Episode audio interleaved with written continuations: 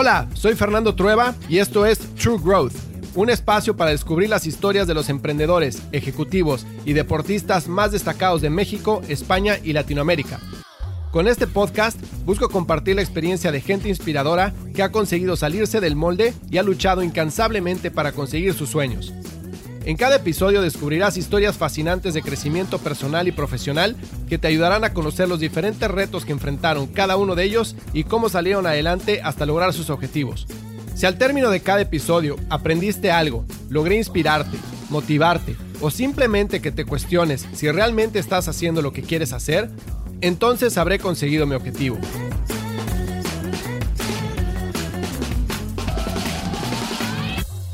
En este episodio platico con Reinhard Picard, quien ha calificado y terminado seis veces el Campeonato Mundial de Ironman en la isla de Kona en Hawái, quedando en segundo lugar en su categoría y cuarto lugar overall amateur en 2019, obteniendo el récord del mejor mexicano en Kona en la historia. Ha sido tres veces segundo lugar en los Ironmans de Kearns y Sudáfrica, tercer lugar en los Ironmans de Japón y Lake Placid en Nueva York, y primer lugar en el Ironman de Canadá el año pasado. Además de ser un atleta de primer nivel, Reinhardt tiene una empresa de importaciones de productos desde China hacia México, teniendo como clientes a los principales autoservicios y tiendas departamentales de nuestro país. Reinhardt me platica cómo inició su interés por el Ironman, las rutinas que sigue para rendir al máximo, cómo controla su mente y me cuenta la historia sobre su carrera más complicada en la que consiguió llegar en noveno lugar después de un inicio catastrófico. Espero que encuentres valor en este episodio. Esto es True Growth. Recuerda que el verdadero crecimiento se da cuando logramos expandir nuestros propios límites. ¿Qué onda, Reinhard? ¿Cómo estás?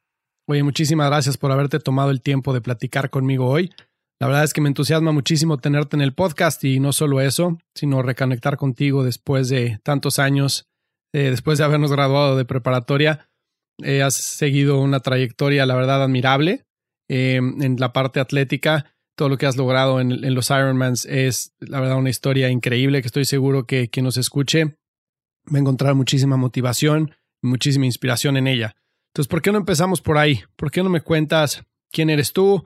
¿Qué es lo que haces, tanto a nivel profesional como a nivel atlético? Claro que sí. Bueno, antes que nada, muchas gracias por la, por la invitación y por considerarme. Este, aquí este, contento de, participar en el podcast y este, y pues sí, bueno, para los que no me conocen, eh, soy Brian Picard, este, tengo 40 años, tuve una generación aquí abajo que, Fernando, que sí hace años no lo veía. Pues bueno, yo, yo eh, estudié ingeniería industrial, eh, acabando la carrera decidí hacer una maestría y me fui a Australia a vivir y ahí fue donde me cambié un poco el chip, este, viviendo fuera en Australia fue cuando, cuando bueno, decidí que este, el estilo de vida que tenía antes no era, no era el adecuado este, y de ahí decidí cambiar un poco mi estilo, dedicar un poco más al ejercicio. Me gustó mucho vivir fuera de México y prácticamente desde que me fui este, a la maestría no, no, no, regresé a México. ¿no? Esto fue, ya, ya llevo fuera, son casi 15 años. Este, viví 10 años en Hong Kong. Bueno, estuve en la maestría, regresé a México a buscar chamba y a los tres meses salió un proyecto este, de abrir un negocio en Hong Kong y en, que fue en enero de 2008 este, empecé con un nuevo negocio en Hong Kong de, de, sourcing, trading, este, todo lo que es este, búsqueda de producto en Asia para clientes en México. Eh, ahí estuve 10 años, eh, el, el, negocio continúa, sigo haciendo lo mismo. Y bueno, ahora vivo en, en San Diego, todo, pues, nos unimos a San Diego, eh, me casé, me casé en 2009, tres hijos, y pues este, ahorita estamos en San Diego ya nada más con la finalidad de estar un poco más cerca de, de México, ¿no? Sin embargo, el, el negocio en, en Hong Kong sigue igual y pues trabajo, ahora me, ajusto un poco con los horarios, eh, un poco de noche, tengo las mañanas más libres, que pues bueno, se me ha ayudado a entrenar, ¿no? En el deporte empecé tarde, este, yo antes de los 25 años con trabajos hacía deporte, iba al gimnasio y así, pero deporte como tal, nunca, nunca jugué soccer, nunca jugué deporte en equipo, odiaba correr, no sé, las famosas pruebas Cooper de Alexander Bain, este, me las saltaba todas, me escondía atrás de los árboles con tal de no correr, este, jamás participé en una competencia de, de las Olimpiadas ahí del Alexander, de la secundaria y prepa. Este, pero bueno, entré.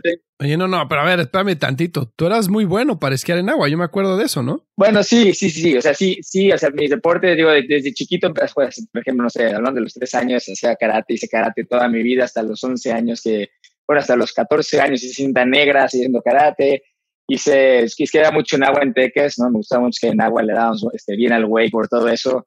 Pero son deportes eh, poco convencionales, ¿no? Nunca tuve el, deporte desde la escuela, voleibol, fútbol, este, básquetbol, nunca, nunca, nunca me gustó nada, atletismo, o sea, como que los, los deportes convencionales nunca, nunca me gustaron.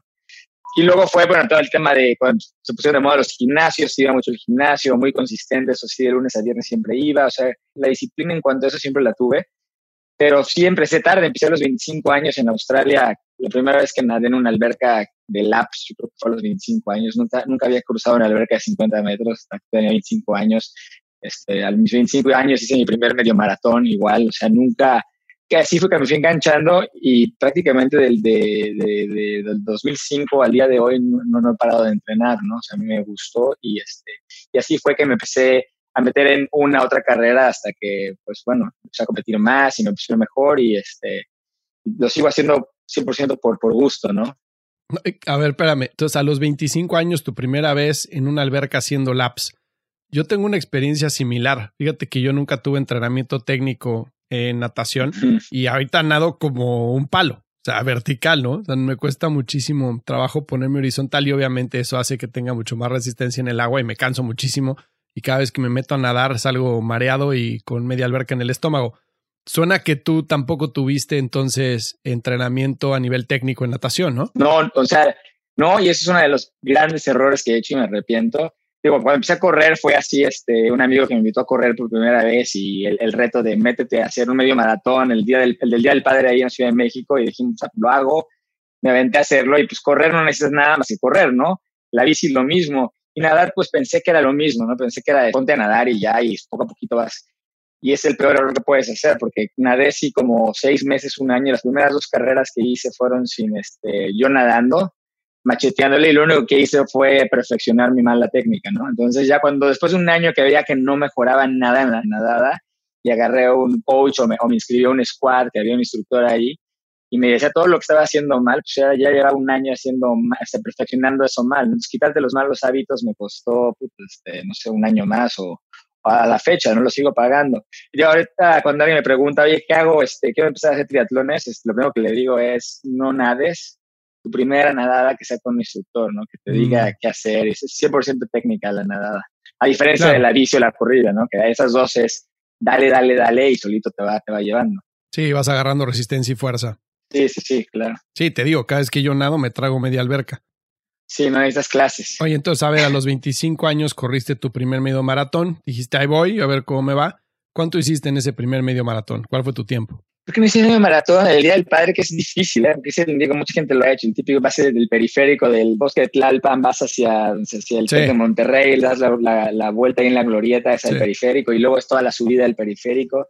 No, me acuerdo que hice menos de dos horas, hice como una hora 56 o una cosa así, abajo de las dos horas, pero me estaba muriendo, o sea, me acuerdo que este, están muriendo. Bueno, sí, correr en la Ciudad de México es complicado, ¿no? Entre la altura, la contaminación, las subidas, las bajadas, etcétera. Sí, sí, sí. Entonces, a ver, corriste ese primer maratón, hiciste una hora cincuenta y seis, y cuando terminaste dijiste, me encantó esto, quiero volverlo a hacer, o cuál fue la experiencia? Esto fue en junio del 2005, sí, junio del 2005, y en agosto, no, a finales de julio, un mes después, fue que me fui a Australia yo había corrido mi maratón, me gustó, sí crucé la meta y fue lo que me gustó. Fue una, como tiene una satisfacción muy diferente a lo que, a lo que puedes sentir. Y a esa edad, no sé, ese tipo de satisfacciones de, que lograste algo, raramente se dan fuera de un evento deportivo, ¿no? Entonces fue una satisfacción que dije, me gustó, ¿no? O sea, las famosas endorfinas, ¿no? Y ahí fue cuando dije, pero ya como iba a Australia, dije, bueno, estuvo bien, a ver si en Australia empiezo a correr. Cuando llegué a Australia, a las dos semanas conseguí un trabajo. Bueno, lleva con, lleva con un trabajo en mente y, este, y yo trabajaba en Kimberly Clark en México y conseguí un trabajo en Kimberly Clark en Australia. No fue un intercambio como tal, pero lo conseguí. Y ahí fue cuando mi primer este, mini jefe, el primer día de trabajo, su primera pregunta fue, este, ¿corres? Y dije, ¿cómo, corres? Este, ¿no? Le digo, sí, sí, pues sí, sí corro. Dije, pues acabo de hacer un medio maratón, ya me sentía yo corredor profesional. Y sí, acabo de hacer un medio maratón hace, hace, hace un mes. Me dice, ah, qué bueno, porque aquí corremos diario a la hora de la comida. Y así, no es cierto, güey. Como que, ¿cómo corremos diario a la hora de la comida y, dónde te bañas? ¿A qué hora comes? Me dice, sí, no, aquí hay este, regaderas en cada piso.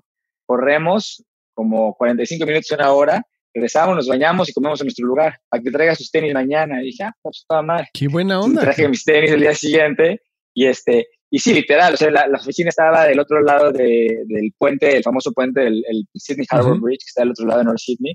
Ahí estaba, y toda la corrida era cruzar el puente, te bajabas del puente, dabas la vuelta a todos los Botanical Gardens, pasabas, literal, pasabas por la entrada de la ópera, le dabas la vuelta a la ópera, o sea, le dabas la vuelta a la ópera, regresabas, pasabas el puente. O sea, yo estaba impresionado, era así como la mejor corrida, o sea, imagínate, lo más cénico. No, bueno. Y este, y todo el mundo en el parque haciendo ejercicio, era un bootcamp entero, y ahí fue cuando dije, es increíble, empecé a correr diario con estos cuates, ¿no? Con mi jefe, y era un grupito como de cinco o seis corredores, y diario corríamos la misma ruta, y ahí fue que me empecé a enganchar más y más en la corrida, ¿no? En el ejercicio. Ota, qué buena onda, no manches, imagínate la vista, qué increíble. Oye, entonces, a ver, te empiezas a enganchar más con la corrida, y en qué momento dices, pues me voy a echar un Ironman, a ver cómo me va. Bueno, después de tanto correr y correr y correr y correr y correr, dije, ya estuvo bueno de, correr. O sea, ya me empecé a cansar un poco porque decía, bueno, quiero algo más, ¿no? Este, hay una alberca de 50 metros, literal, se veía de mi oficina pegada al mar, increíble, abierta. Y había un cuate ahí en la oficina, un señor ya que tenía como 55, ya casi 60 años, estaba a punto de retirarse, gordito, de bigote, que él me dijo, fue de las primeras veces que escuché la palabra Ironman, ¿no? Que me dice, alguien comentó que, es que había hecho un Ironman, y yo así, ¿qué es un, es un Ironman, no? O sea, no, no, no se ve bien las distancias. Cuando me dijeron las distancias, me acuerdo que dije, o sea, ¿cómo? Mi primera reacción fue, ¿cómo, cómo puede trabajar y entrenar si, si no, o sea, ¿cómo le haces para hacer esa distancia? Y, me dice, no, y aparte gordito, este, siempre, siempre está en el pub con su chela, un litro de chela, y dice, ¿cómo toma alcohol? Y cómo, pues, como que no me cuadraba, ¿no? Y él fue que me dijo, este, si te late, yo te puedo, ¿tienes bici? Le digo, no, no tengo bici. O sea, pues, me estás andar en bici, le digo, bueno, sí, pero la última vez que anduve en bici creo que fue a los 12 años, ¿no? O sea, no, no, no, no he tenido bici desde entonces. Entonces me dice, si quieres yo te vendo una. ¿Cuánto? 200, 200 dólares australianos, que en ese entonces eran como, está como a 5 pesos el dólar. Fíjate, mil pesos por, por una bici que me la dio con, con, pedales, con zapatos, con computadora, con casco, me dio todo por, por mil pesos, ¿no? Una bici de, de metal, acero me la vendió casi regalada, este, y ahí empezó el para a jalar, vente a andar en bici conmigo. Entonces empecé ahí este, a andar en bici, y ahí fue la primera vez que me metí en una alberca a nadar, este, que dije, bueno, voy a cruzar, ya hago medio maratón, corro diario, tengo muy super condición, y no crucé la, la, la, alberca, ¿no? Hacia la mitad de los 50 metros me tuve que agarrar del, del canal de la bici, yo así de, ¿qué es esto? Me estoy ahogando, ¿no? Y ahí pues empecé a enganchar, este, un amigo mío venezolano que vivía conmigo ahí en, Sydney, este, le digo, me compré un libro así literal de Triathlon 101 de la librería y empecé, empecé a leer así de, puta, que, como, qué zapatos, todo, empecé a leerlo y este me dijo, yo hice un triatlón hace años en Venezuela, si haces uno tú, hago, hago uno yo. Le dije, va. Entonces esto fue, no sé, por ahí de octubre, noviembre, y había un triatlón olímpico en, en enero, un triatlón en Canberra nos inscribimos este güey y yo, o sea, así como por el reto, ¿no? Y pues entrenamos mes y medio para ese olímpico y lo hicimos, esa fue la primera carrera que hice, fue una super experiencia, ¿no? Este, estuvo chistoso porque quedamos en último y antepenúltimo lugar, mi amigo y yo, un sprint, un sprint entre él y yo por el último y antepenúltimo, a la fecha él dice, a la fecha él dice que fue este antepenúltimo, y digo que no, que yo fui antepenúltimo y él fue último, pero bueno, ahí seguimos discutiendo, ya pasaron 15 años y seguimos discutiendo quién fue el último. Pero esa fue mi primera experiencia, aún así, digo, último en la categoría, ¿no? Pero aún así fue así, yo, yo acabé eso y dije, quiero más, ¿no? Y, este, y ahí entró luego el chip de, del Olímpico que fue en enero, ese mismo año, noviembre, ya estaba haciendo un, un medio Ironman. Y todo yo entrenado, se me entrenaba yo, buscaba en internet, no tenía ni idea, bajé un programa esos gratis de internet, este, empecé a entrenar yo solito pero lo que me gustaba mucho, la verdad, era la parte de, entrenar, ¿no? Entrenaba, o sea, yo disfrutaba mucho el, ir a nadar, a correr, a andar en bici, digo, independientemente de la carrera, ¿no? Y sí, en noviembre hice mi, mi primer, que fue noviembre de 2005, hice mi primer, 2006 hice mi primer medio Iron. ¿Y cómo te fue en ese? Bien, o sea, la verdad que mi objetivo era obviamente acabarlo, ¿no? Y este, pero yo haciendo mis números, claro. haciendo mis números dije, bueno, si, si todo sale bien, o sea, habría un chance de hacerlo abajo de seis horas. Está difícil, pero chance lo puedo lograr. Y cuando acabé la, la hice en 5 horas, 5 horas 25, 5 horas 30. Entonces sí fue media hora más rápido de lo que, de lo que pensaba y sí, sí me sorprendí. Porque mi cuate con el que lo hice creo que hizo como, con el que había quedado en última, de penúltimo un sprint este, meses antes, ahí sí le gané como por una hora. Él hizo como seis y media, una cosa así.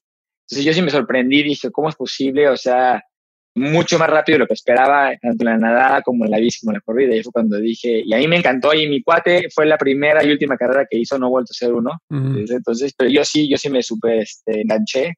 Y luego llegó otro amigo a Australia, otro cuate con el que convertía, este, compartía departamento, un mexicano, que me dijo, yo también quiero hacer un medio Ironman. Y dijo, bueno, vamos a hacer uno. Esto fue en noviembre. En mayo del siguiente año hicimos uno juntos.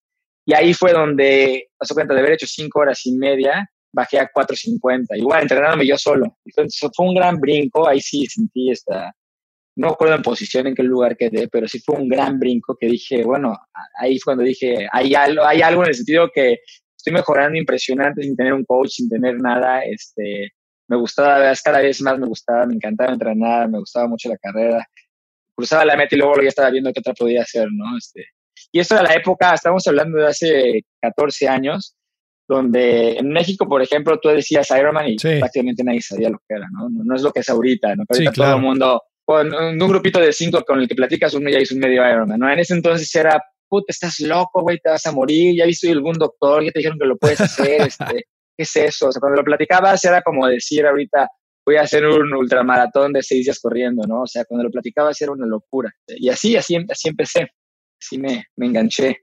Entonces, ¿te gustaba?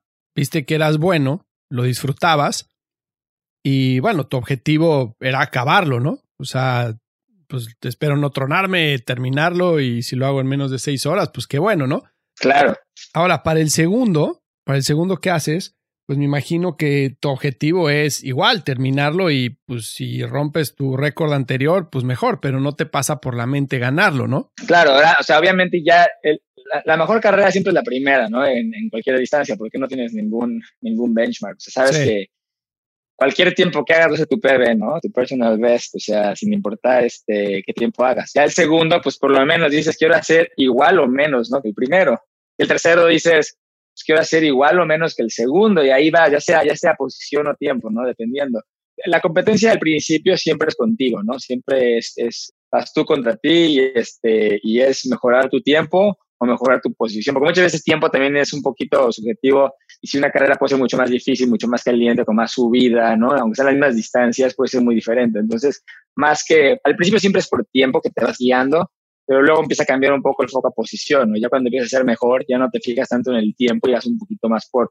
Yo creo que a partir de la tercera, cuarta carrera fue cuando empecé a decir, bueno, vamos a ver en qué porcentaje de mi age group quedé, ¿no? O sea, quedé en el top en el 60%, luego lo bajé al 50%, luego en el 45%, y ahí vas bajando en porcentaje, ¿no? Esto es lo que, como me iba midiendo yo, y iba viendo que iba mejorando. Ok.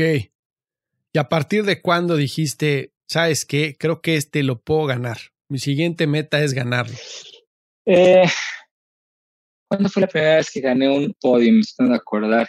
Creo que fue en Filipinas, este, en un medio Ironman también. O sea, ahí no, no pensaba que podía ganar, honestamente, un podium, ni mucho menos. Pero fue una carrera que cuando acabé, o sea, me sentí bien. En una carrera estamos creo que 42 grados. Ay, eh, todos los, que, los europeos que estaban ahí, este, estaban muriendo y yo por alguna razón soy, soy bueno en, calor. Este, mucha gente me dice, claro, eres mexicano. Le digo, sí, supieran que en el DF no, no, estamos, no estamos en el desierto y aparte que nunca, nunca entrené, nunca hice ejercicio de rendimiento cuando viví en México, aparte, o sea, no tiene nada que ver. Pero la gente pensaba que por ser mexicano era superpoderes en el calor, pero fue una carrera que sí me sorprendí porque sí veía que todo el mundo caminaba, este, se desmayaba, yo, yo seguía corriendo, despacito, pero yo corriendo, iba pasando, pasando, pasando gente, y hay que en segundo lugar. Eso fue de las carreras que dije, wow. Y ahí en Asia empecé a ser, ahí cuando, cuando en, en, Hong Kong fue cuando empecé a ser este, competitivo, ¿no? Este, ya, ya había que quedar en top 10 casi en todas las carreras, me, me saco a uno que otro podio. Yo creo que fue, que será como unos cuatro o cinco años de que empecé triatlones, del 2005. Digo, me tomé un break de un año en el Inter que salía de Australia, llegaba a México y empezaba en Hong Kong como que ese Inter no, no competía, sí corría, pero ni nadé ni anduve en bici. Ya que llegué a Hong Kong y llevaba como cuatro meses en Hong Kong, fue que traje mi bici y empecé. Y de ahí fue como el arranque. Yo digo que el, verdadero arranque fue en mayo de 2008 que empecé y de ahí sí no, no he parado al día de hoy. Prácticamente ni un día o ni una semana tenido un break, digamos, este, desde, ese, desde esa fecha, desde 2008, desde mayo de 2008 que hice mi primer, empecé a entrenar para mi primera carrera ya en Asia. Esto se ha convertido en tu estilo de vida, ¿no? La otra vez estaba viendo una entrevista tuya en la que dices que entrenas todos los días a las cinco y media de la mañana, y que después vuelves a entrenar a la hora de la comida. ¿Sigue siendo esta tu rutina o has cambiado algo? Sí, sí, sí, sí, tal cual, se hace un, un estilo de vida, o sea, ya independientemente que tenga o no que entrenar, este, me levanto solito, casi, siempre pongo despertador, pero casi siempre me levanto cinco minutos antes de despertar, es increíble, o sea, ya solito me despierto, este, hago ejercicio, trato de hacerlo en la mañana antes de que se despierten mis hijos o que empiece la rutina del día, y pues siempre a la hora del, bueno, cuando, cuando vivía en Hong Kong, que sí tenía una rutina de oficina muy estructurada, donde entraba a las nueve de la mañana, a las doce y media todo el mundo salía a comer, regresábamos a la una y media o dos, y de ahí me quedaba en la oficina hasta las seis, siete o hasta más tarde. Ahí sí, a la hora de la comida, este, por lo menos tres veces a la semana me iba a nadar a la hora de la comida y comía en mi lugar, ¿no? Entonces, desde que empecé en 2008, bueno, sí, 2008 que empecé esa rutina, no le he cambiado y ha sido también parte de como clave, ¿no? El, estructurarte de cierta forma que ya sabe, tú ya sabes lo que vas a hacer diario o las horas que vas a estar y la gente que te rodea ya saben que esas horas pues, no vas a estar, ¿no? Vas a estar entrenando, entonces no, no hay sorpresas. Oye, a ver, comentaste al principio de la plática que empezaste a hacer deporte tarde en tu vida, ¿no? Yo, me pasa algo eh, parecido, que es que yo me despierto todos los días entre las 5 y las 5 y media de la mañana para hacer ejercicio, para correr, algún tipo de actividad física. Y me encanta, es mi vida, ¿no? Pero de todas formas, me sigue pasando que, aunque lo he hecho durante muchísimos años, me voy a dormir, son el despertador a las 5, 5 y media, y soy así de, güey, o sea, 5 minutos más, por favor, o sea, me sigue dando flojera. ¿A ti te pasa o no? No, fíjate que nunca me ha pasado y está, ah, no sé por qué, es algo que, mi esposa envidia muchísimo, porque me dice, ¿cómo le haces? ¿no? O sea, literal, suena el despertador, si no es que me levanto antes que suene, pero cuando abro el ojo se cuenta que me levanto fresco, o sea, eso del snooze en la vida, o sea, me pasaba mucho, por ejemplo, en la escuela, sí, le me perfecto en el TEC, o sea, poner el despertador media hora antes de la hora que me tenía que, ya el límite prepararme y, y sabía que tenía hasta seis snooze de cinco minutos, iba uno, dos, tres, y hasta el sexto me paraba así, putamente, y me iba a bañar y era dormido hasta que llegaba a la escuela.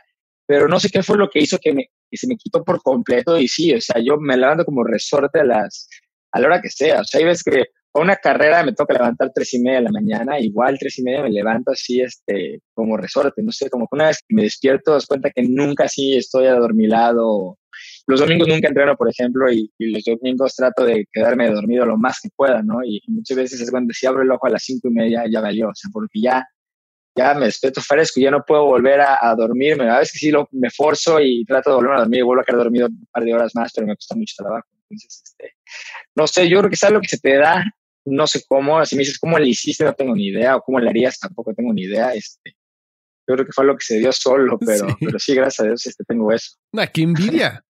¿A qué hora te duermes o qué?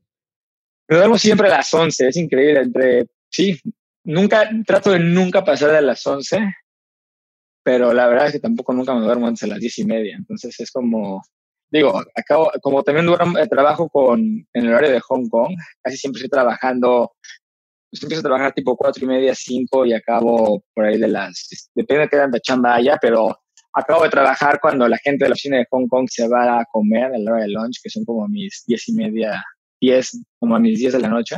Y si no tengo chamba o, no hay tanta chamba, pues también es la, la, única hora que puedo estar con Regina, que puedo hacer una serie o algo, ¿no? Entonces es como que el tiempo que estoy o, chambeando o estoy con ella, entonces es como que también tiempo que, este, hay veces que la verdad, honestamente, sí me gustaría dormir a las nueve de la noche, que estoy muerto, que digo, me quedaría por ahorita meterme a la cama, pero si no es chamba, es estar con tu esposa y este, y sé que con que tengas seis horas de sueño, te puedo rendir bien. Si me quitas 15 minutos de seis horas, sí lo siento al día siguiente, es increíble, pero entonces si soy de 11 a 5 de la mañana o de 11 a 5 y cuarto, funciona bien. No, qué envidia, qué envidia. Sí, no, yo también para el trabajo, eh, lo mejor para mí es en la mañana y en la noche.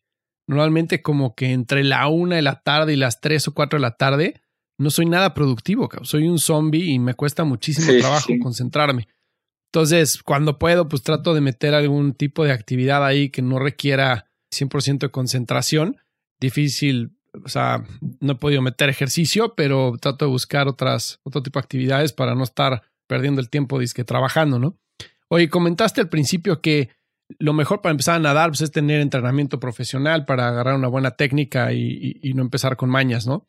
Pero alguien que quiere empezar a correr Ironmans o triatlones, ¿qué es lo que más recomiendas? ¿Que empiece por la bicicleta, que empiece corriendo, nadando, eh, haciendo una carrera de 5 kilómetros? ¿Cuál sería tu consejo para alguien que quiere arrancar con esto de los triatlones o de los Ironmans, que le apasiona y pues que no sabe por dónde empezar?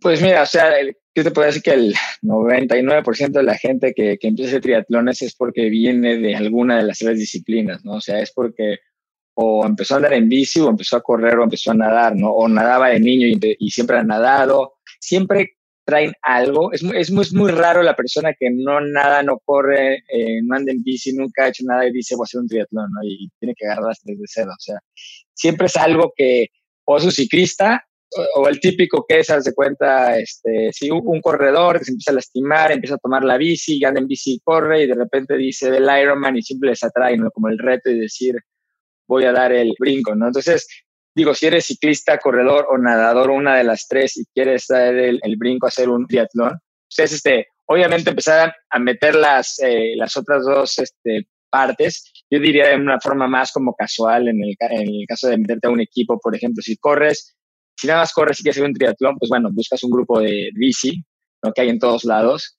Eh, los grupos de bici son increíbles porque la verdad que son gente, este, por lo general son gente buena onda, este, conoces mucha gente. Me encanta a mí. Yo en Hong Kong, la verdad que hice amigos de, yo digo, yo en Hong Kong, como estaba en Hong Kong, tenía 25 años. Y tenía amigos de 50 años, tenía amigos de todas las edades, muy buenos amigos, eran mis brothers, ¿no?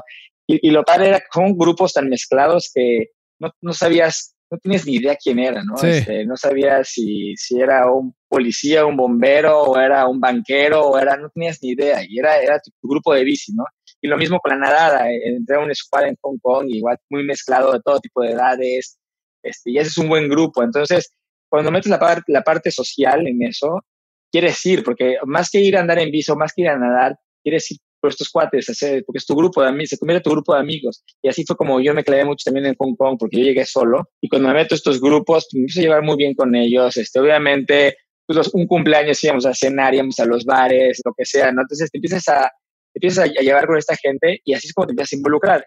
Haces tus primeras carreras, te empiezas a clavar más y ya si lo vas a tomar un poco más en serio o quieres ya llegar un poco más lejos en el deporte, ya es cuando piensas en a lo mejor contratar un coach. Obviamente cuando eres, cuando eres nuevo es este, una progresión exponencial, ¿no? Porque pues, obviamente de no saber nada, saber poquito, pues ya es casi 100% de lo que sabías o más. Tú vas, vas, vas subiendo una evolución impresionante, pero ya llegó un punto que te estancas, ¿no? Y, ahí es donde necesitas una, una ayuda profesional y es donde ya y, más que profesional, personalizado, ¿no? No puedes ir con un grupo que le están este, dando un, un, entrenamiento a 20 personas y que tú encajes. Entonces, ya necesitas alguien más personalizado que a ti en lo particular te ponga objetivos este, este para ti y, ya, y ya es cuando tú empiezas a mejorar, empiezas a sobresalir, ¿no? Sí, eso que dices es súper cierto. Es mucho más motivante eh, entrenar con amigos, ir al gimnasio con amigos, correr con amigos o con alguien con el cual compartas ese momento porque le quita únicamente el tema de entrenamiento, sino que lo vuelve una actividad social, como mencionas, ¿no? Oye, pero al día de hoy tú entrenas 100% solo, ¿no? No tienes un pal ahí con el que vayas a correr o andar en bici. Sí, sí, hoy, hoy al, día, al día de hoy entreno solo 100% y, y más que nada es por, por eficiencia, porque ya cuando tienes este, un trabajo, una familia, este, y encima el, entrenamiento y luego tener que depender de gente que a qué hora te quedas de ver, que llegó tarde, que se le punchó la llanta, que este, espérame tantito, entonces ya pierdes este, toda la eficiencia. ¿no? Si estuviera solo, pues estaría, si no tuviera familia, no tuviera chamba, pues no, que más te da, ¿no? Pero, pero sí, ya a este punto, pues trato de hacerlo solo a mi hora, a la hora que yo pueda, lo hago y luego lo más eficiente posible, ¿no? Ya. Oye, en términos de dieta, ¿te ha cambiado mucho la alimentación desde que compites a este nivel? ¿Qué es lo que has cambiado? No, nada, no, al contrario, al contrario. ¿Qué? No es cierto, hombre. ¿Cómo lo crees? por Dios, es este, es increíble, pero cuando dicen qué dieta sigo, en mi vida, en mi vida he ido con un nutriólogo, en mi vida, en mi vida. O sea, pero, ¿cuántas calorías quemas en un Ironman? Como 9000, creo, ¿no? ¿O más? Sí, casi, sí cerca de 9000, 8000 y cacho, 8000 a 9000 calorías. Y por lo mismo, quemas 9000 calorías, este, pues puedes comer lo que quieras, ¿no? O sea, prácticamente todo lo quemas. Obviamente, sí tienes que, que ver que, le metas suficiente, ¿no? O sea, nunca, o sea, es, es, difícil que te pases, que comas de más, o sea, que empieces a engordar cuando es tanto ejercicio. Y empiezas a engordar, luego te das cuenta y a lo mejor sí dices, oye, ya le voy a bajar en vez de meterme siete chocolates al día, voy a comer seis o cinco en vez, este, pero ya tienes que estar, ya tienes que estar en, un punto, este, exagerando mucho, ¿no? Pero, pero así de cuidarte, de estar calculando, y eso es, eso es, me da risa, es muy común en México, gente que a lo mejor lleva un año haciendo triatlones y ya llevan con una nutrióloga y traen todo un plan de, de, de, nutrición y como que creen que es una parte básica, es una parte básica en cuanto a saber qué comer y sobre todo en las carreras pues, cuánto, cuánto estás quemando, cuántos carbohidratos tienes que, consumir para no, para no morirte en la carrera, para no acabar desmayado, ¿no? En ese sentido sí tienes que saber, pero no necesitas un nutriólogo para eso. Pero tienes que estar diciendo, come dos porciones de proteína y tres de carbohidrato a tal hora y una colación entre 12 y una y una no sé qué. Yo veo esos planes de dieta y digo, ¿qué es esto? O sea, a mí me da hambre, voy a la cocina y me pongo un puño de nueces, o si se me toca una pizza en la noche la pido, o si tomo cerveza diario, de lunes a domingo, diario me tomo cerveza o dos, o sea, y lo he hecho en los, los, en los últimos siete, ocho años, no creas que sea ahorita, o sea, lo he hecho años tomando una cerveza. Y no, o sea, y no me ha afectado, ¿no? Me dice, bueno, pero hay veces que me ven comiendo y dicen, ¿cómo? ¿Tú pediste eso? ¿Te vas a comer eso? ¿Cómo? ¿Cómo es posible, no? Pues digo, no, no tengo dieta, o sea, me lo como porque se me antojó, o sea, no. Lo que sí es que sí como bien, ¿no? Este, mi esposa le gusta cocinar y, y ahora que comemos bien en el estudio, que siempre hay, siempre verduras, siempre, o sea, cocina muy bien y está muy balanceada por mis hijos y todo, pero no, nunca una dieta ni ninguna, este, nada que soy vegano, que soy no sé qué, o que no como eso, todo como, este, y así me he ido bien, o sea, no, no, no he visto la, necesidad de, de cambiar. Así se te antoja una torta de tamal, le entras a una torta de tamal sin ningún problema. Sí, aparte, aparte es puro carbohidrato, eso es lo mejor, imagínate. Pura lástima que no hay tamales aquí, porque si no sería este desayuno. Este, antes una carrera, un tamalito serviría, pero bien. Oye, para ver, ahorita que decías antes de la carrera, me imagino que antes de la carrera sí te preocupas más o te fijas en empacarle un poco más de calorías, ¿no? Si tienes que tener reservas para la carrera. Sí, bueno, no hizo mucha diferencia porque es el famoso carbo loading, ¿no? Pero la verdad es que eh, yo en mi caso vivo en un continuo carbo loading, o sea, siempre como muchas calorías, eh, mucho carbohidrato. Sí, por ejemplo, antes de una carrera de un Ironman, sobre todo ya ahorita que es muy importante, que ya voy por una, a lo mejor trato de comer carbohidrato que es un poquito más este, fácil de digerir, o sea, sweet potato, este, brown rice, este, papa al horno, cosas así que son otro tipo de carbohidratos. Lo trato de no comer mucha carne que la dijeron más, más pesada en los últimos dos o tres días de una carrera, este, eh, muchas verduras, este, todo estoy comiendo pretzel que tiene mucha sal y es este, también como carbohidrato. Entonces, como que sí, obviamente sí que me da un poco el foco, el enfoque de qué tipo de carbohidrato te vas a comer. No me comería un pastel a lo mejor de chocolate este, muy cargado en una carrera porque sé que va a tardar más tiempo en digerirlo. Entonces, pero te estoy hablando de tres, cuatro días antes de una carrera, o sea, no creas que es un mes antes de una carrera, o sí, estamos hablando ya la semana de la carrera, digamos, es la que...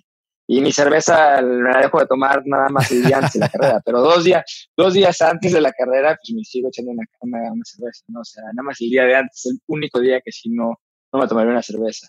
Otra vez estaba viendo el documental de Game Changers en Netflix, que habla de la diferencia del en el metabolismo entre ser vegano y comer carne y que miles de atletas son 100% veganos, ¿no? Incluyendo Serena Williams, que está hecha un toro. Sí, sí, sí. Y justo el documental habla del tiempo que tarda en hacerse la digestión con carne, como lo que tarda cuando comes eh, vegetales y otro tipo de alimentos, las toxinas que suelta la carne, cómo lo digiere el cuerpo, cómo están hechos nuestros dientes, etcétera, ¿no?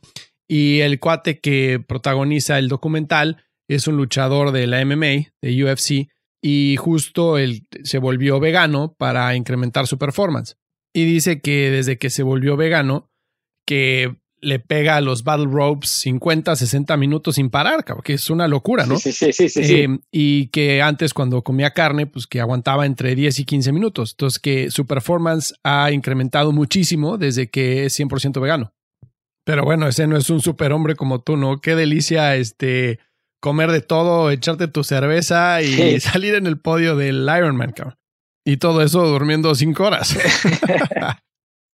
la verdad que, sí, sí, la verdad que hasta a ver cuánto me dura, pero bueno, hasta ahorita, hasta ahorita todo el mundo dice, a partir de los 40 todo cambia, digo, vamos a ver, ¿no? Este, vamos a tener que empezar a cambiar algunas costumbres. Pues sí.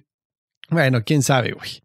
Oye, ¿y cómo dirías que te ha ayudado en tu vida personal y profesional la disciplina que has creado por medio de los Ironman, ¿no? Del entrenamiento, todo lo que mencionaste al principio, a la hora que te despiertas, a la hora que te duermes, lo que comes, cómo organizas tu entrenamiento, etcétera.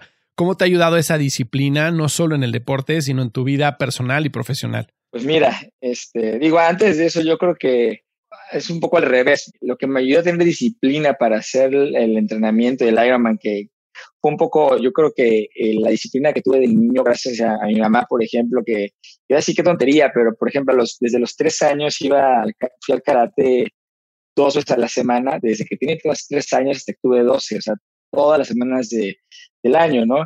Y el karate pues era, era una, es algo de mucha disciplina, ¿no? O sea, desde chiquito ahí está el profesor con su palo de bambú y hablas y te daba un palazo, este, volvías a dar otro palazo, te pone en la esquina.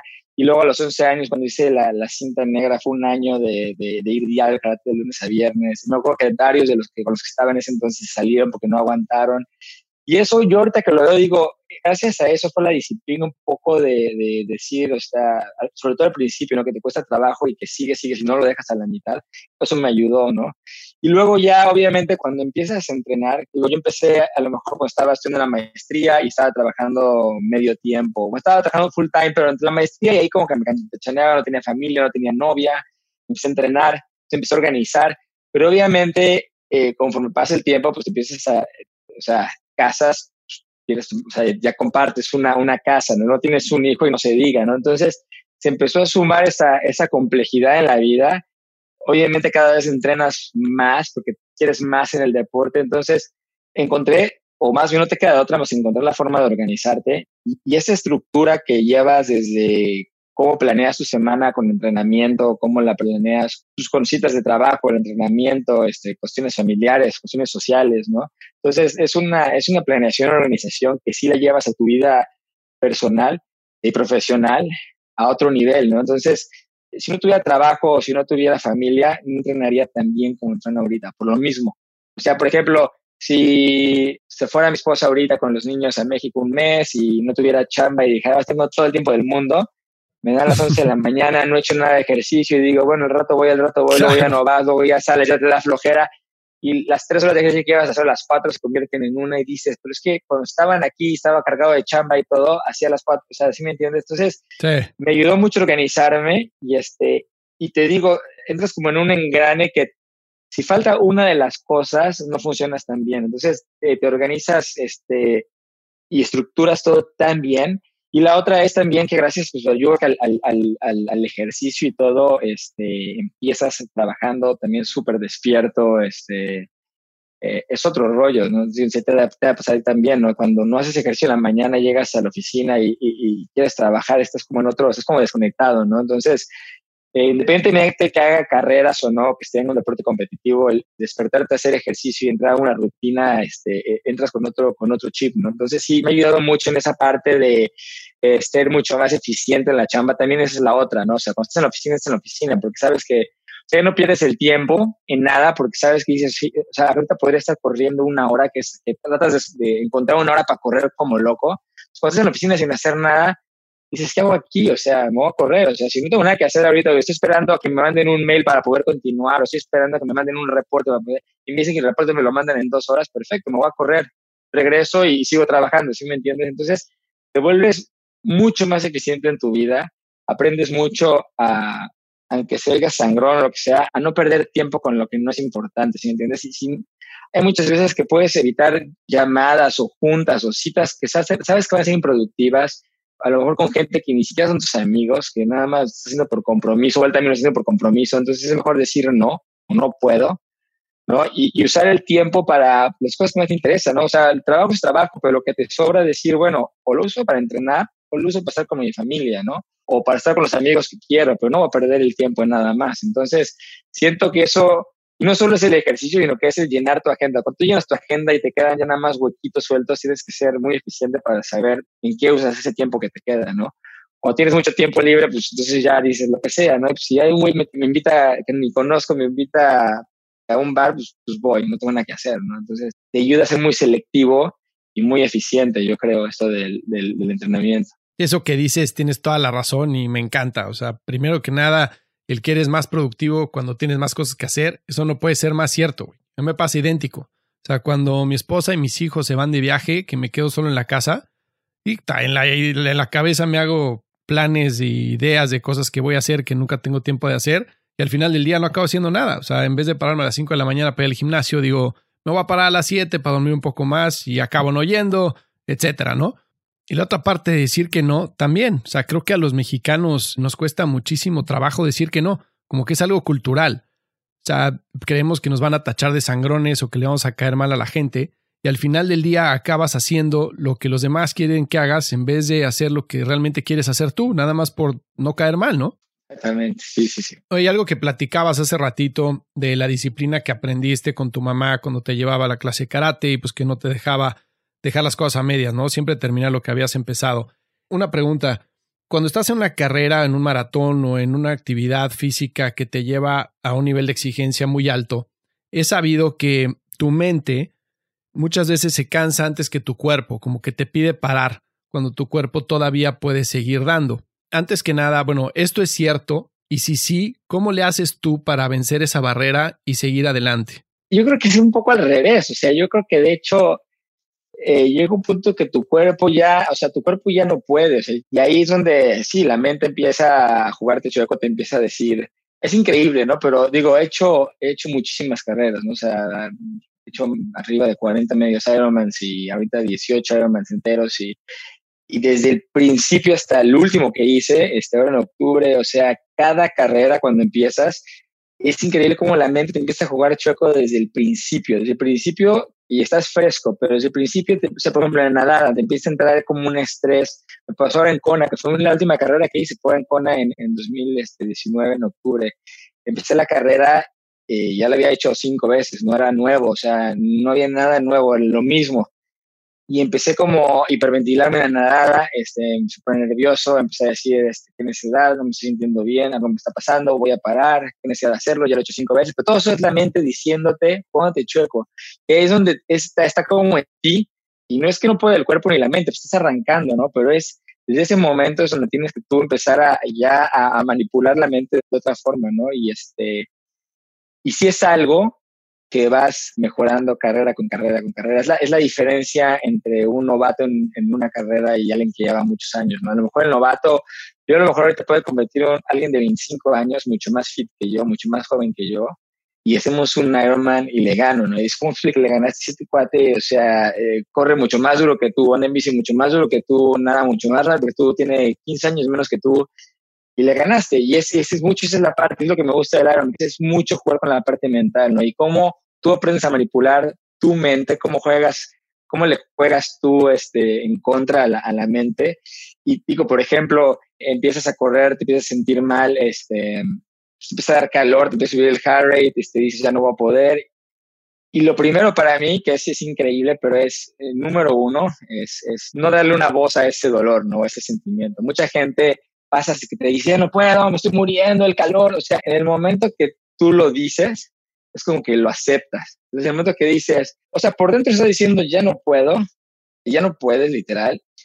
Y cuando pasas con alguien, lo único que puedes decir es, ya no puedo, me estoy muriendo, porque en ese momento que una voz, como que tu cuerpo lo acepta y de verdad ya no puedes. ¿no? Entonces, de entrada, aunque ya no puedas y pásale, ¿cómo vas? Bien, voy muy bien, estás muriendo, ¿no? Dices, no estoy muriendo, no, bien, bien, y pones tu cara de que vas bien y vas, ¿no? Y este, muchas veces hasta el final de una carrera es 100% mental porque el cuerpo ya no da y lo ves, ¿no? O sea, tú ves en, la meta del Ironman muchas veces cuando cruzas la, la, meta en ese momento las piernas como se doblan, ¿no? O sea, se caen porque ya no traían nada, era simplemente la, la mente iba guiando esas, a esas piernas, ¿no? Entonces, es, es como que aprender a, a, manipular la mente este, y hay muchas formas, ¿no? Yo, por ejemplo, una de las formas es, si voy a ser un Ironman, jamás pienso en el Ironman entero, ¿no? O sea, sé que lo estoy haciendo y sé que voy a hacer 3.8 kilómetros nadando, 100, este, 180 en bici y un maratón al final, pero jamás digo, me estoy nadando y digo, tengo que hacer un maratón al final y tengo que andar en bici. Entonces, o sea, por ejemplo, en Kona, ¿no? Vas al barco y de regreso. Entonces, para mí es, llega al barco, llega al barco. No estoy pensando, mi carrera es de aquí al barco, ¿no? El momento que llego al barco y doy la vuelta, es, ok, ahora tengo ganas que llegar ahí al final. Entonces, para mí son 1.9 kilómetros, das la vuelta y son otros 1.9 kilómetros. Ya, cuando acabo el 1.9 es, ahora voy a empezar 1.9. Y cuando acabo la nadada es, ok, ya acabé, ahora que okay, vamos a empezar la bici, ¿no? y ya tengo mis segmentos, o sea, dependiendo de la carrera ya sé qué partes son las de la carrera. Entonces, es unos segmentos de no más de 50, 60 kilómetros. Cuando llego aquí, digo, bueno, ya ahora ya llegué aquí, ahora voy para, para otro segmento más. Y luego ya cuando voy de regreso, es, ya, ya voy de regreso. O sea, en el momento que paso los 90 kilómetros, aunque lleve 90 kilómetros, 100 metros, ya voy más de la mitad. Ya estoy más para allá que para acá. Entonces ya voy, ya voy de regreso, ya voy a llegar, ya voy a llegar, ya voy a llegar, aunque me falten 89.9, ¿no? Entonces ya esa mente ya es, ya estoy acabando, ya estoy acabando. No estoy diciendo, ya estoy acabando y me voy a bajar y vamos a estar a 39, 40 grados y voy a empezar a correr un maratón cansadísimo porque ya vengo a la vida, o sea, ¿sí me entiendes? No, nunca lo piensas, lo sabes, pero no lo dices, ni lo piensas. Y cuando te bajas de la bici y empiezas el maratón, dices, ya, ya nada más es un maratón, se ridículo, pero dices, ya nada más, ya nada más es la corrida, acabé, ya acabé, o sea, ya, ya fueron dos de tres, ya me queda una, ya nada más es una corrida. Igual divides la carrera, la corrida la vas dividiendo en, secciones chiquitas de aquí a aquí, y ya que llegas ahí, es de aquí a aquí, ya que llegas ahí, de aquí a aquí, y lo único que piensas en cada segmento, no piensas más allá del siguiente segmento, ¿no? Y eso, dices, ay, qué estupidez, porque en el fondo sabes, sí, en el fondo sabes, pero en ese punto, tu mente, te lo juro, es increíble cómo la puedes truquear, ¿no? Y cuando haces segmentos que conoces, por ejemplo, si, si haces una corrida siempre en tu casa de 5 kilómetros, que es tu corrida así, cuando te dicen, te toca una corrida corta y sabes que es un loop de tu cuadra, tu cuadra son 5 kilómetros, o no sé, este, la, vuelta, la glorieta, lo que sea. Entonces dices, tratas de decir, el primer segmento es nada más esa cuadra. Entonces vas mentalizando como cuando vas corriendo en esa cuadra o en ese par, alrededor de ese parque, y cuando acabas dices, bueno, otra vez. Entonces en tu mente vas dándole vueltas al parque que conoces y cuando acabas es otra vuelta al parque que conoces, así lo vas rompiendo, ¿no?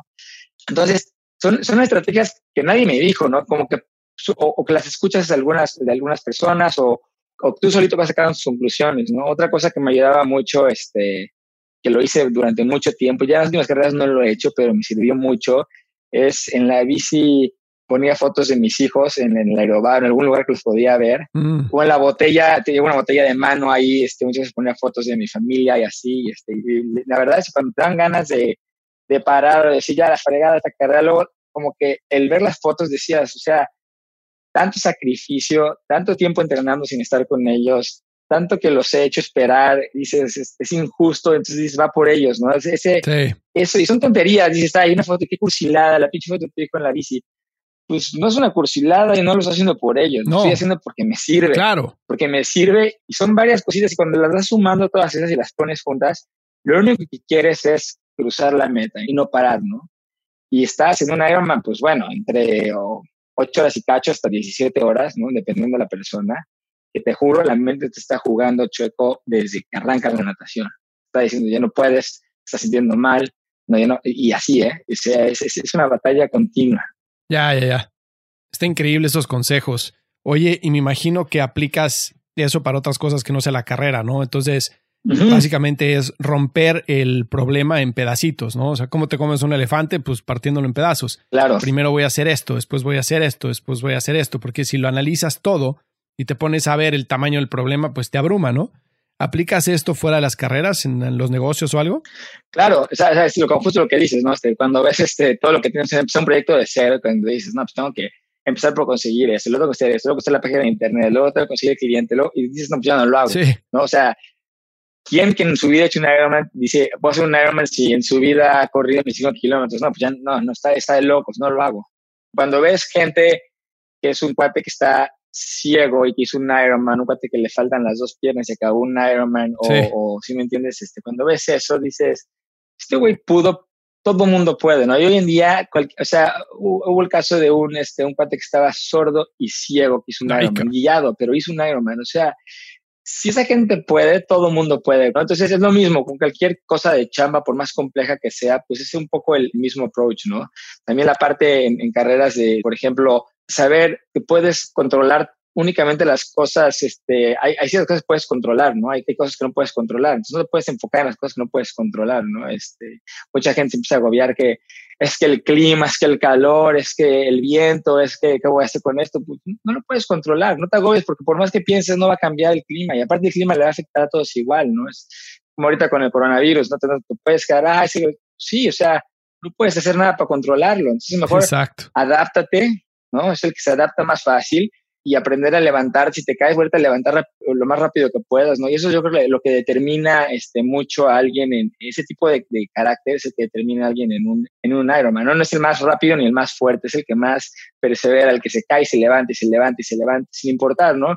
Y muchas veces crees que vas en último lugar, me ha pasado, ¿no? Me ha pasado en carreras que en el Ironman de Nueva York en 2012 caí de la bici porque un cuate tiró una botella, le pegué, salí volando, me caí, le pegué durísimo, se me rompió la barra, el desviador. Ahí en el momento dije, ya valió, ¿no? Pero dije, no, no, como nunca, nunca, nunca no he terminado una carrera, no puede ser. Me paro y como que nada más tenía dos cambios la bici, dije, no sé, voy a intentar, me subo así todo roto y un dolor en las costillas y seguí. Acabé la bici, tenía nada más dos cambios, imagínate, de, de, de, 20 cambios, nada más tenía dos cambios, el aerobar roto, pero podía seguir andando en la bici, seguí acabé la corrida, caminaba, este, porque me dolía la costilla, no sé qué tenía, no sé, no sabía qué tenía, decía un dolor, las manos hinchadas, pues caminaba, corría, caminaba, corría, y la acabé, según yo, en último lugar. Resulta que me había roto una costilla, no me di cuenta hasta, hasta después, de la, hasta después de la carrera. Y, este, y ese año, con todo y todo, quedé en lugar noveno en mi, en mi categoría y había ocho slots para Kona. O sea, estuve, estuve a menos de un minuto de calificar a Kona ese año. O sea, con todo lo que me pasó. Y fue cuando dije, o sea, según yo había tenido la peor carrera del mundo y aún quedé, porque todo el mundo tuvo una pésima carrera, es un calor de 42 horas en Nueva York, pasaron mil cosas en esa carrera. Entonces, muchas veces piensas que, que te está yendo este, muy mal, ¿no? Que es el, eh, pero todo no sabes hasta que acabas. Entonces, esa es otra cosa que dices, no te des por vencido hasta que acabes, ¿no? Este, sigue, síguele macheteando y ya que acabes, volteas. Y, y aplica también la vida profesional o en, crees que está yendo muy mal y, y, lo botas, ¿no? Cualquier persona hubiera dejado en una caída, deja, ya me caí, ya se justifica, ¿no? Se justifica, me caí, me rompí la costilla, que mejor justificación que hay gente que se le ponche una llanta y no sigue en un Ironman. Te dices, te ponche una llanta en una carrera de 10 horas, te, te toma 6 minutos cambiar la llanta, o sea, ¿qué diferencia va a ser? Si me dijeras, son 100 metros planos y te tropiezas, pues sí, ya para qué sigues, ¿no? O sea, en lo que te estás cayendo ya acabaron la carrera de los demás. Pero esto es un Ironman, o sea, se te poncha la llanta, la cambias y sigues, te vuelve a ponchar, la vuelves a cambiar y sigues, te, o sea, si me entiendes, no, no paras y el final es cuando acabas, dices, volteas y dices, ok, ¿cómo me fue? Vamos a ver cómo me fue, ¿no? Puta, sí fui el último, bueno, pero la acabé. O sorpresa, quedé en sexto lugar. Oye, ¿cómo es posible? Pues sí, a todo el mundo le fue mal. Sí es mucho esa parte y estar consciente de lo que puede pasar y, de lo que estás, por lo que estás compitiendo, ¿no? Claro, y ahí lo importante de todo lo que mencionas es fijarte en ti, ¿no? En el momento en el que empiezas a fijarte en los demás y empiezas a pensar que ya te pasó uno, que ya te pasó el otro, pues te traiciona la mente, ¿no? Tienes que fijarte en ti y decir voy a seguir adelante y como dices, saber en qué lugar quedo, ¿no? Pero en el momento en que empiezas a pensar otra cosa, pierdes. Y siento que ese concepto es súper aplicable a la vida, como que muchas veces pasamos tiempo fijándonos en en los demás, qué es lo que están haciendo, qué trabajo tienen, qué casa se compraron, qué coche tienen, etcétera. Y pues realmente lo que tenemos que hacer es fijarnos en nosotros, ¿no? O sea, lo que hagan los demás es el problema de los demás. Nosotros, si queremos mejorar nuestra situación, tenemos que enfocarnos 100% en lo que estamos haciendo nosotros. Claro. Imagino que esa carrera fue la más difícil para ti, ¿no? Porque alguna vez vi un post en Instagram en el cual comentabas que por primera vez se te había tornado la bici, que no ibas a poder terminar la carrera o que pensabas que no lo ibas a poder terminar. ¿Fue la misma carrera esa, la de Nueva York? No, no, de hecho fueron, este, fue de hecho dos carreras, una en Kona, fue en Kona hace, hace dos años, ¿sabes que A Kona he ido seis veces, fue en 2011 y luego 15, 16, 17, 18 y 19. Kona es el de Hawái, ¿no? El campeonato mundial. El mundial, sí, el mundial de Ironman. Calificar no es sencillo, ¿no? O sea, sí estuve varios años tratando calificar y ya, ya que empecé a calificar y empecé a ir, fue muy frustrante porque sí, en 2017 y 18, 2017 tuve este una falla con mis cambios electrónicos de la, de la bici y este, me tuve que bajar de la bici 14 veces ah. a secarlos y arreglarlos. Y obviamente en un campeonato mundial, pues imagínate, ¿no? O sea, donde se cuentan los segundos, pues bajarte, perdí como 25 minutos en la bici y fueron creo que 100 posiciones las que perdí, una, una, una cosa así, ¿no? Entonces, sí, fue eh, durísimo el, el, el, continuar sabiendo que ya ibas, o sea, lo que tenías en mente ya, ya lo tenías perdido y más, ¿no? Y acabando esa carrera, para sacarme la espinita, hice cuatro semanas después otro Ironman en Los Cabos. Eh, digo, lo que tratas es recuperarte, es, es muchísimo para, o sea, la parte mental sobre todo, recuperarte de un Ironman es, es un desgaste enorme. Y cuatro semanas hice una, cambié las partes que supuestamente estaban mal. Y cuatro semanas después, cuando hago este Ironman, me vuelve a pasar, ¿no? Y me vuelve a pasar y pierdo 40 minutos. Y ese fue otro claro ejemplo. O sea, fueron 40 minutos que perdí en la bici. Yo ya me había dado por vencido. Estaba ya esperando. Nunca en mi vida me había dado por vencido en una, bici, en una carrera. Y esa ya, ya estaba mentalizado. Ya dije, ya. No llegaba el, el, el, el wagon, el que te lleva. Y este, como no llegaba y estaba cerca de la transición, dije, bueno, ya me voy en bici ahí con lo poquito que pueda mover, porque tenía un solo cambio. O sea, dije, ya lo que pueda lograr. Ya llegando ahí, ya sabes, empecé la batalla mental, cómo vas a darte por vencido, si nunca y para mí es muy, siempre lo he dicho, ¿no? Una vez que este, no acabas una carrera es muy fácil no volver a acabar otra carrera. Es como una vez que ya dijiste, ya, pues ya, ya pequé, pues ya, ya valió madre. Entonces, en este caso dije, bueno, pues lo voy a hacer, ¿no? Y pues, empecé el maratón tronado este, motivacional, o sea, estaba completamente desmotivado y me acuerdo que llegaba la transición eh, ya para antes de empezar a correr y soltarme a llorar como niño chiquito, decía, ¿qué está pasando? Me acaba de pasar eso cuatro semanas antes en Kona, dije, no es posible.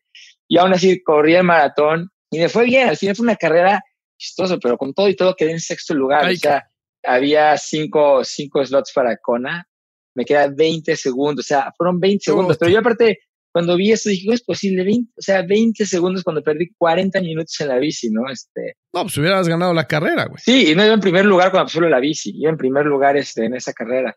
Eh, y, y, sí, o sea, estuvo, pero bueno, son de las partes que, pues ni modo, ¿no? Y otra vez, y vamos, o sea, desmotivas, pero al, mismo tiempo te, esa furia de decir, bueno, no, me voy a ir, o sea, como si me iba a fumar esta carrera, ya me fue mal esta carrera, la que sí iba a ser la buena, llega con el siguiente año, se me ponchó una llanta, perdí 12 minutos, este, entonces, digo, como que, como te digo, no, no es, no es cuánto ves te paz, sino cómo te levantes, ¿no? Cualquier persona, una falla o dices, no, ya, ya fueron dos carreras seguidas, ya estoy harto de esto, ya no voy a competir, ya me retiro, ya hice suficientes, ¿no? Este, entonces, eso quieras o no, me, yo creo que me fortaleció muchísimo la parte, la parte mental, ¿no? El, el no darte por vencido y seguir y seguir y seguir, este, algo tuvo que haber hecho porque sí, el resultado del año pasado pues, fue un resultado que yo, o sea, que no esperaba, ¿no? Ninguna de las carreras. Entonces, como que digo, bueno, valió la pena el haber sido paciente en esas carreras, el haber este, terminado las dos carreras que según yo no iba a poder terminar, porque sí me ayudó, en algo me tuvo que haber ayudado, ¿no? Digo, doy gracias a haberlas acabado. No, felicidades por todo lo que has logrado, Rana, de todo corazón, es increíble. No, gracias. Oye, te agradezco muchísimo el tiempo, quiero ser cuidadoso con él porque sé que lo manejas de forma muy eficiente y me siento honrado que me hayas regalado este espacio para poder platicar. Oye, una pregunta que le hago a todos los invitados del podcast y que me encantaría saber cuál es tu respuesta. Para ti, ¿qué es el éxito en la vida en general? ¿Qué significa para ti ser exitoso? Pues sí, o sea, yo creo que el éxito es este alcanzar los objetivos que tú te pones, ¿no? O sea, nadie más te pone, son, son objetivos que tú te pones y así sea en, el caso de carreras, ¿no? Decir, bueno, mi objetivo es hacer una carrera de 5 kilómetros y acabarla, ese para mí yo creo que es una persona, una persona exitosa, ¿no? Porque está, se está proponiendo algo y lo está logrando, ¿no? Este, obviamente, objetivos este, retadores, ¿no? Tanto, tanto profesionales como personales, este, deportivos, lo que te propongas, lograrlo y lograrlo siempre siendo, yo creo que siempre siendo feliz, ¿no? Si, si, estás, si estás poniendo objetivos en donde a lo mejor sí lo estás logrando, pero no, no con gusto, no creo que seas una persona exitosa, ¿no? Porque lo estás haciendo forzado, lo estás haciendo de una forma que no te está haciendo bien. Entonces, no, o sea, el éxito tiene que ser lo que tú te propones, que lo logras y que te hace ser feliz, ¿no? Y estás contento. Eso para mí es una, es una persona exitosa, ¿no? Y no se mide con, como dices, ¿no? Con los ojos de alguien más, ¿no? O sea, hay gente que dice, este es exitoso porque, mira, es millonario, ¿no? Es exitoso porque eh, tiene dos Ferraris, ¿no? Es exitoso cuate. A lo mejor es infeliz el güey, o sea, este, a lo mejor tiene tu dinero porque lo heredó de su papá, este, porque, si me entiendes, porque se lo robó a alguien. Eso no quiere, eso no lo hace una persona exitosa. Entonces, yo sí siento que es algo, es algo muy personal y es, y es, un, es como tú te sientas, ¿no? Y es cosas que tú puedas lograr, ¿no? Y, por eso a mí me gusta mucho el, las carreras, el deporte, porque es una forma muy fácil de sentirte exitoso. O sea, ponerte una meta de decir, vas a correr cinco kilómetros o un medio maratón o terminar un maratón o hacer mi primer, acabar mi primer Ironman cuando cruzas esa meta, esa sensación que, sientes, es la parte adictiva que te, hace, que te hace regresar, porque es tanta gente, y ves a, gente que a lo mejor trae 20, 30 kilos de más, que está haciendo a lo mejor un medio maratón en cuatro horas o no sé qué, y cruza la meta y lo ves con una cara de satisfacción, con las manos arriba, que a lo mejor caminó todo el medio maratón y nada más corrió en, el tapete rojo, ¿no? Y, ves, ves, su cara de satisfacción y dices, wow, ¿no? O sea, e, e, eso, ese sentimiento es lo que, lo que paga, ¿no? Todo ese esfuerzo. Y ese es, ese es el, sentimiento de éxito. Porque claro. no importa lo que piense la gente, tú te sientes exitoso, tú pusiste esa meta, ¿no? Y en el ámbito profesional muchas veces es difícil sentir eso porque hay tantas partes, tantas variables de las que dependes, de colegas de trabajo, ¿sí me entiendes? Entonces, a lo mejor tú echas muchas ganas un proyecto, pero si los demás no ponen su parte, se cae, ¿no? Entonces te, te, desmotivas y te desmotivas y a lo mejor a la cuarta, cinco, quinta vez ya no lo quieres seguir haciendo. Entonces, cuando agarras este, cosas que, pues una carrera, sea la que sea, depende 100% igual más que te pongas a remo con ocho personas, pero cualquier este, competencia de, de correr, de triatlón, lo que sea, son, son cosas 100% personal. Lo que tú le metas es el resultado que vas a tener.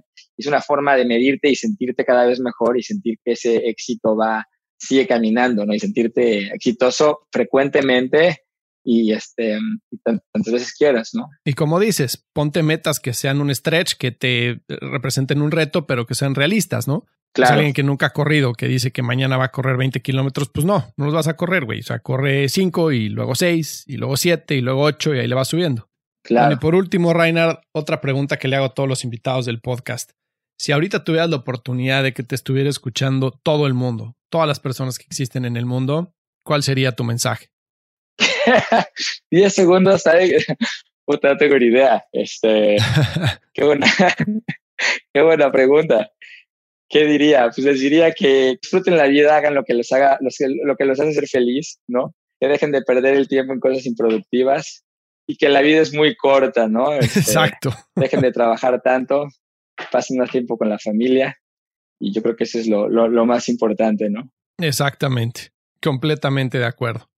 Oye, Reinhard, pues de verdad, de todo corazón, muchísimas gracias otra vez por el tiempo. No, a ti, te agradezco que te hayas sentado conmigo para platicar hoy. Me dio muchísimo gusto reconectar contigo y te agradezco que hayas aprovechado este espacio para contar tu historia con la gente que nos escucha. Si encontraste valor en este episodio, cuéntale a alguien. Y si no, también cuéntale a alguien. La mejor forma de ayudarnos es compartiendo tu opinión. Síguenos en Instagram, arroba truegrowthco, o envíanos un correo a hola arroba truegrowthco.com. Leemos todos los mensajes y nos encanta estar en contacto contigo. Califícanos con 5 estrellas en iTunes o donde sea que nos estés escuchando para que podamos seguir creciendo y tengamos más invitados para ti. Menciónanos en Instagram y comenta lo que más te gustó de este episodio. Puedes encontrar las notas y referencias mencionadas en este episodio en truegrowthco.com diagonal podcast. Muchas gracias por escucharnos. Yo soy Fernando Trueba y te espero en el siguiente episodio de True Growth Podcast. Mientras tanto, sigue creciendo.